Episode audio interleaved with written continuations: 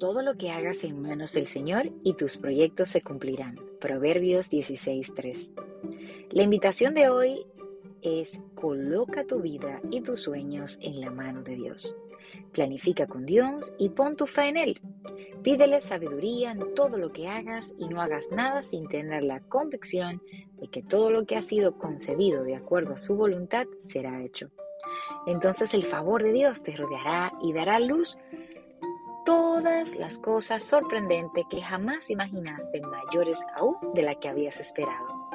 Así que no olvides, pon todo lo que hagas en manos del Señor y tus proyectos se cumplirán maravilloso.